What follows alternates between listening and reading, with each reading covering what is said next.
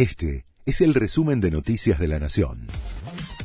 La Nación presenta los títulos del miércoles 16 de febrero de 2022.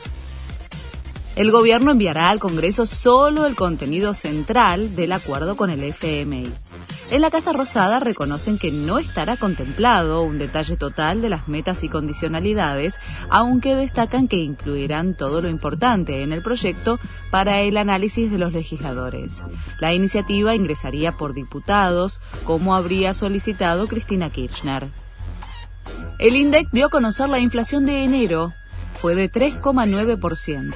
El rubro de alimentos y bebidas, el que más pesa en el índice, subió 4,9% debido a los aumentos en frutas y verduras.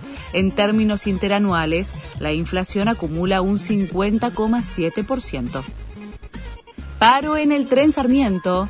El sector de la Unión Ferroviaria que lidera el delegado Rubén El Pollo Sobrero inició desde la medianoche de ayer un paro de 24 horas. Reclaman que se restablezcan los protocolos contra el COVID. Las formaciones circulan con demora, operadas por personal jerárquico y afecta a 160.000 usuarios. Disney flexibiliza restricciones. A partir de mañana dejará de exigir el uso de tapabocas a los visitantes completamente vacunados en sus parques de Orlando, como consecuencia de un contexto de baja de casos de coronavirus.